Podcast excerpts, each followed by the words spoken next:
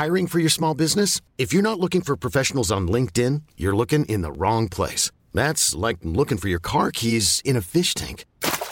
LinkedIn helps you hire professionals you can't find anywhere else, even those who aren't actively searching for a new job but might be open to the perfect role. In a given month, over 70% of LinkedIn users don't even visit other leading job sites. So start looking in the right place. With LinkedIn, you can hire professionals like a professional. Post your free job on linkedin.com slash achieve today. Bonjour à toutes et à tous, bienvenue dans le podcast La Sueur. Bonjour Big Rusty. Salut Guillaume.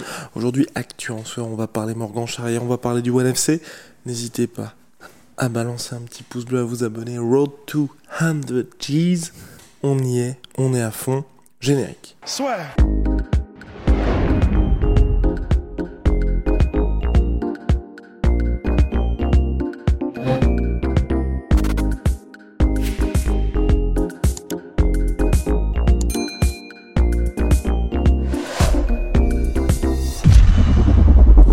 Morgan Charrière qui revient le 1er octobre prochain, main event du Cage Warrior 128 euh, au York Hall de Londres euh, pour la ceinture intérimaire featherweight face à Paul Hughes. Mais pourquoi la ceinture intérimaire featherweight?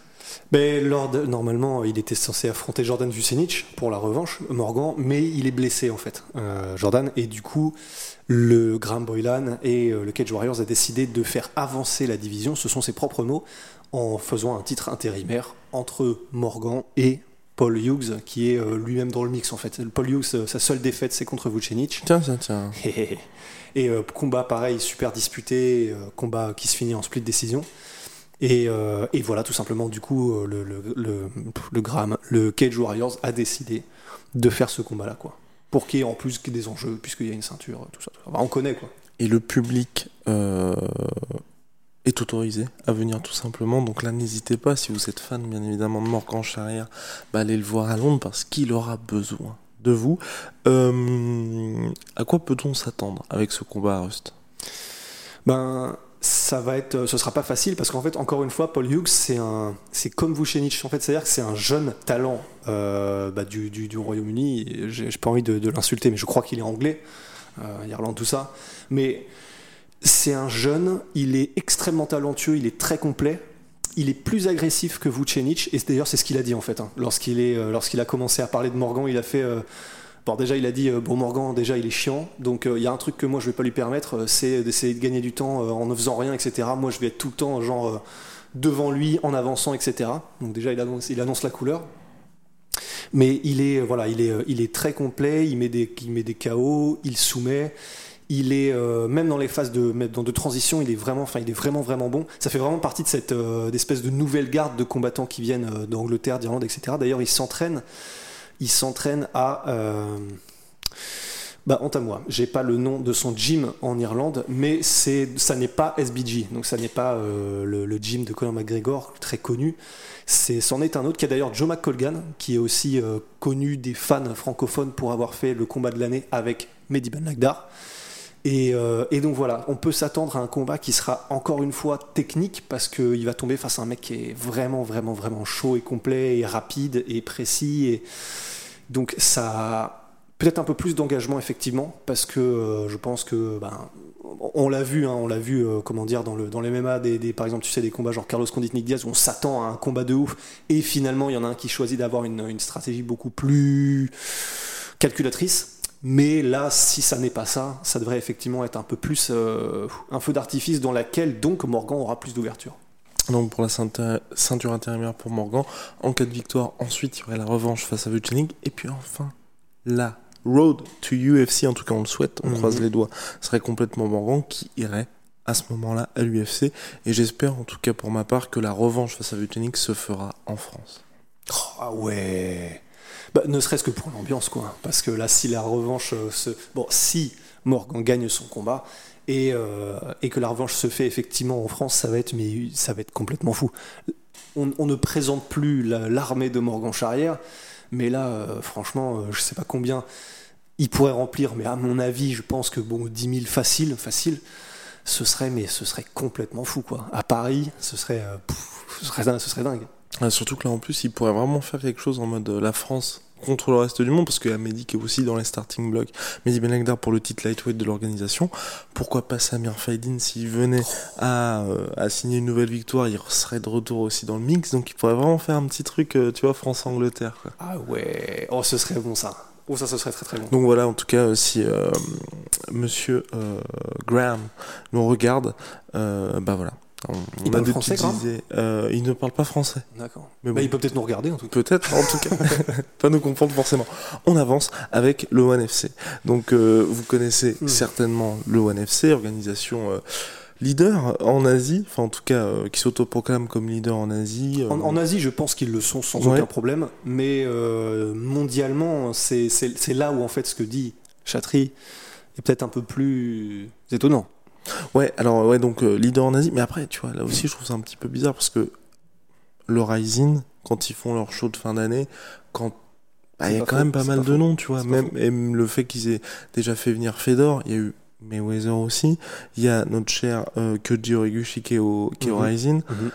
Même si là, c'est vrai que les récentes cartes sont un petit peu moins clinquantes, euh, honnêtement, moi je trouve que sportivement, c'est quand même quelque chose le Rising aussi. C'est vrai. Après, c'est toujours le souci avec le Rising, c'est justement qu'ils font, je crois, un ou deux shows par an, quelque chose comme ça. Et c'est vrai que c'est difficile de s'inscrire vraiment dans une démarche. Euh, on est les vrais leaders en Asie quand tu fais vraiment que des, pochettes surprises euh, une ou deux fois par an, tandis que c'est vrai, il y a une vraie stratégie pour le One FC de faire des événements euh, très très souvent avec euh, des, vrais, euh, des vrais championnats, des vraies catégories de poids, etc. Donc oui, à la différence de Graham Boylan, donc, euh, le président du Cage World qui travaille en collaboration avec l'UFC, lui s'établit vraiment comme, il veut établir en tout cas son organisation comme clair contender face à l'UFC au titre de meilleure organisation du monde, et là, il a sorti une petite bombe en disant que oui, sa catégorie lightweight était meilleure que l'UFC.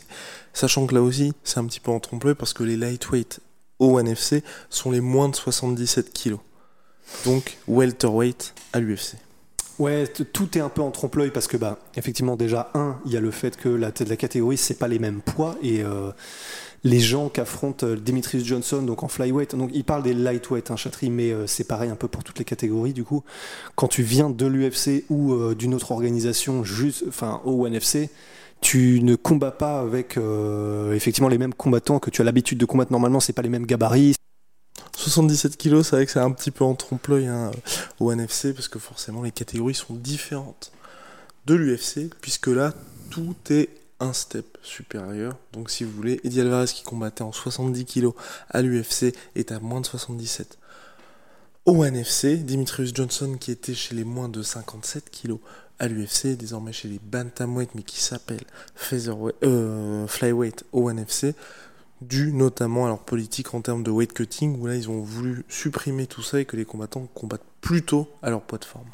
Tout en gardant aussi à l'esprit que il n'y a pas de vidéos, il n'y a pas de données en fait sur les pesées au One FC, donc en fait c'est très opaque si on est honnête. C'est, on ne sait pas vraiment en fait à quel poids arrivent euh, tous les combattants. C'est-à-dire qu'il y a, il y a une politique qui est super intéressante du One FC de justement vouloir euh, checker le poids, vérifier le poids pendant euh, l'année en fait du combattant pour essayer d'estimer dans quelle catégorie de poids naturel il doit être, etc. Et donc arriver le jour du combat à un certain poids. Mais en fait, tout ça, c'est super opaque, on n'en sait rien en fait. Il n'y a aucune, il a rien qui sort par rapport à ça. Et ce qui est sûr, c'est que euh, ben, pour Eddie Alvarez, pour euh, euh, Demetrius Johnson, etc., les combats qu'il y a eu au One FC, ben, lors du combat, il y avait vraiment une sensation étrange qu'il tombait contre des rochers en fait. Donc que ce soit parce que le mec était peut-être plus lourd que, mais vraiment le jour du combat, ou que ce soit pour une autre raison que les combattants en face étaient vraiment imbougeables, c'est très difficile en fait d'établir une vraie comparaison entre euh, les, catégories et euh, le, niveau en fait de comment dire de concurrence même entre les combattants de l'UFC et du ONE FC parce qu'il y a tellement de choses qu'on ne sait pas avec le One que de dire Eddie Alvarez quand il vient euh, c'est le président qui dit ça hein, donc enfin c'est Chatry qui dit ça du ONE FC quand Eddie Alvarez arrive, Sage Northcutt, etc., ils arrivent au NFC et ils se font mettre KO directement. je trouve que c'est vraiment pas juste de sa part de dire ça, quoi. Parce que oui, c'est juste dans le sens, c'est vrai factuellement, mais c'est vraiment, euh, il le sait qu'il y a énormément d'inconnus dans son organisation, de trucs qui sont un peu mystérieux, qui font que, bah oui, effectivement, il y a des chaos, mais euh, en face, t'as des gars, euh, enfin, on, on sait pas vraiment qui c'est, on sait pas trop comment ils arrivent, etc.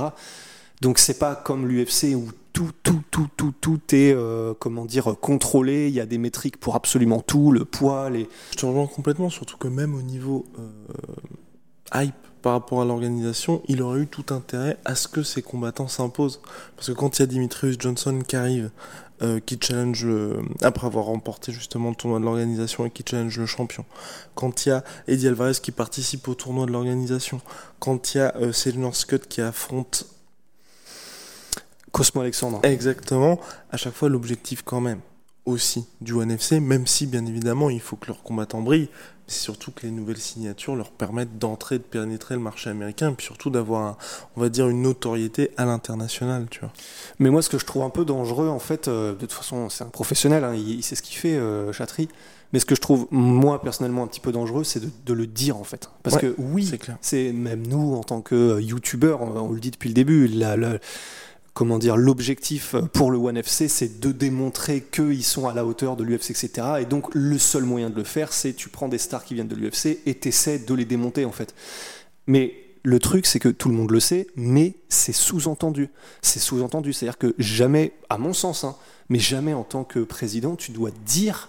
Et en plus, vous avez vu, la raison pour laquelle, c'est qu'en gros, on fait venir des mecs de l'UFC, ils perdent tous par KO.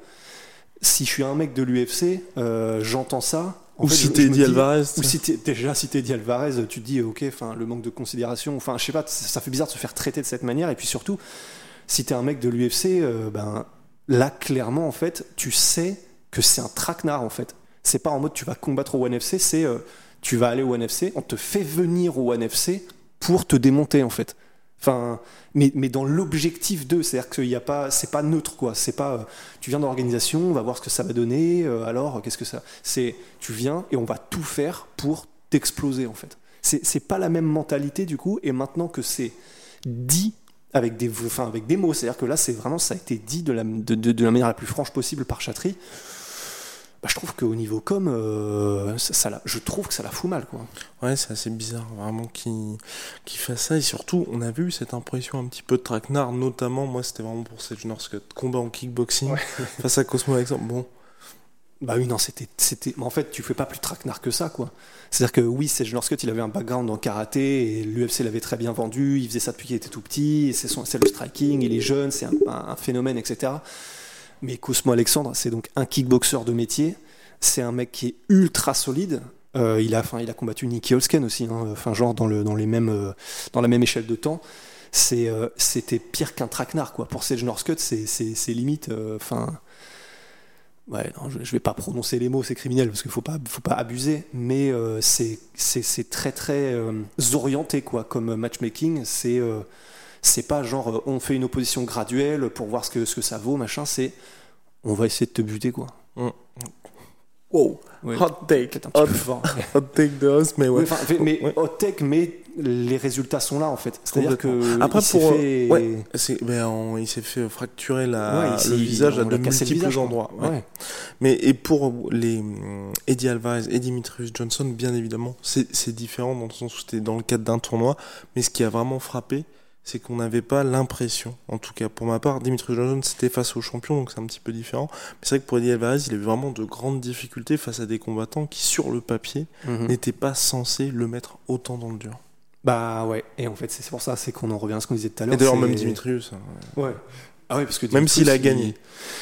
Il, a galéré, euh, il a gagné, mais il a galéré de ouf, quoi. Et il a galéré effectivement face à des gens qui normalement n'avaient pas son pédigré, et il y avait une sensation en fait, que ce soit pour par exemple Natsukin euh, pour Eddie Alvarez ou euh, les combattants qui a affronté euh, Demetrius Johnson. Tu te dis bon bah l'UFC c'est clairement le, le- haut du panier, mais là au niveau athlétique, au niveau puissance, au niveau euh, rapidité, et, et les mecs sont bons, hein, c'est clair, au One, mais il y a cette dimension physique qui est incompréhensible en fait au NFC. Enfin, quand tu vois que grosso modo ils sont obligés mais de, de- donner le meilleur d'eux-mêmes pour essayer de pas se faire dépasser, euh, Dimitri Johnson, Eddie Alvarez, etc., par des mecs qui ne s'arrêtent pas, qui, euh, t'as l'impression qu'ils encaissent euh, des droites, des, des, des marteaux pilons comme des, comme des Skittles. Enfin, ça n'a pas de sens en fait. Et tu te dis, ouais, il y a un truc qui est bizarre, quoi. Bon, affaire à suivre en tout cas pour le One FC qui, certes, on est un petit peu dur avec eux, mais qui ont fait certaines signatures qui sont assez intéressantes Ah, ils font plein de trucs trop bien. hein. et qui mettent en place des cartes aussi qui sont vraiment, c'est bon, c'est bien moins, euh, on va dire, mainstream que l'UFC, mais en tout cas pour le coup ils essayent vraiment de construire des cartes où il n'y a pas que le main et co-main event. Non, non, absolument. En fait, c'est vrai, on est, on est dur avec le ONE FC et, euh, et euh, oui, je- je- j'ai utilisé le mot criminel, j'aurais pas dû. C'était complètement abusé. Et, euh, Terroriste. Donc non, non, ça c'était, c'était, c'était abusé de ma part. Et c'est vrai, ils font des trucs incroyables. Et franchement, euh, de mixer le kickboxing en allant chercher les gars, justement comme Nicky Hulsken, enfin, euh, du Muay Thai, enfin c'est vraiment, c'est, ils font des trucs géniaux avec des noms incroyables, qui ça fait du super spectacle. Et c'est aussi pour ça qu'on est là. Mais effectivement, c'est simplement que c'est c'est pas qu'on est remonté, mais c'est que le fait de dire des choses comme ça, je trouve, enfin, voilà, et toi aussi euh, visiblement, c'est quand même, euh, c'est un peu fort de café quoi. Exactement, surtout avec des mecs comme Eddie Alvarez, Dimitri Johnson et Seljor Scott qui sont, tu vois, c'est loin d'être des bad guys. Enfin, Ouais, on, ouais, on l'a c'est suivi ça. toute leur carrière, un mec comme Dimitri Johnson, hormis. Si vous êtes fan de ses adversaires, on ne peut lui souhaiter que le meilleur. Et donc dire, bon bah regardez, euh, le mec se fait mettre KO. Bon. Ouais. Respecte un peu Ouais. Dimitri Johnson et surtout quand on regarde tous les postes du NFC, c'est à chaque fois le GOAT est de retour. Donc bon. Ouais, il y a comme une dissonance. Quoi. Exactement. Ouais. Bien, donc voilà, c'est tout pour, euh, pour cet épisode, mon cher Russ. Big shout out à my sweet pea, my sweet protein. Moins 40% sur tous mes protéines. Avec le code la sueur. Venom, sponsor de l'UFC, sponsor de la sueur. Et puis Tsume avec leur magnifique déco. Là, vous avez vu, on a un petit peu step up à ce niveau-là. On se retrouve très vite pour de nouvelles aventures. See ya.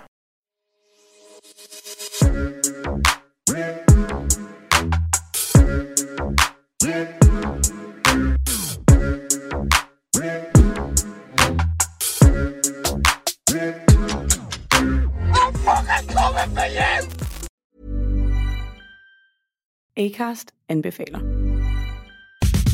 Mit navn er Anders Morgenthaler. Over for mig sidder... Roald Bergmann. Vi har lavet en ny podcast, der hedder Dopaminklubben. Og Dopaminklubben er en klub, hvor ADHD er fucking sjovt, og hvor det griner. Det behøver ikke at være super alvorligt. Vi er skide trætte af alle de der podcasts, der forklarer mig og nederen der. Vi gør grin med vores ADHD. Mulig ADHD. Ja, vi udreder mig, fordi nogen siger, at jeg har det. Jeg ved det ikke rigtigt, det finder vi ud af. Vi har i hvert fald lavet vedmål.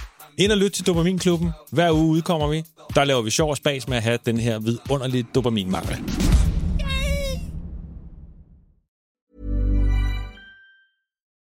Et voilà, c'est la fin de votre épisode du podcast La Sœur. Si ça vous a plu, n'hésitez pas à nous mettre les 5 étoiles sur Apple Podcast ou sur Spotify. Vous pouvez aussi nous laisser un petit commentaire, ça nous aidera beaucoup.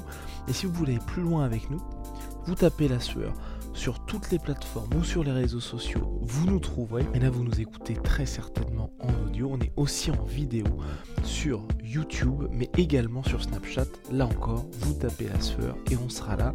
Merci de votre fidélité et à très vite pour de nouvelles aventures.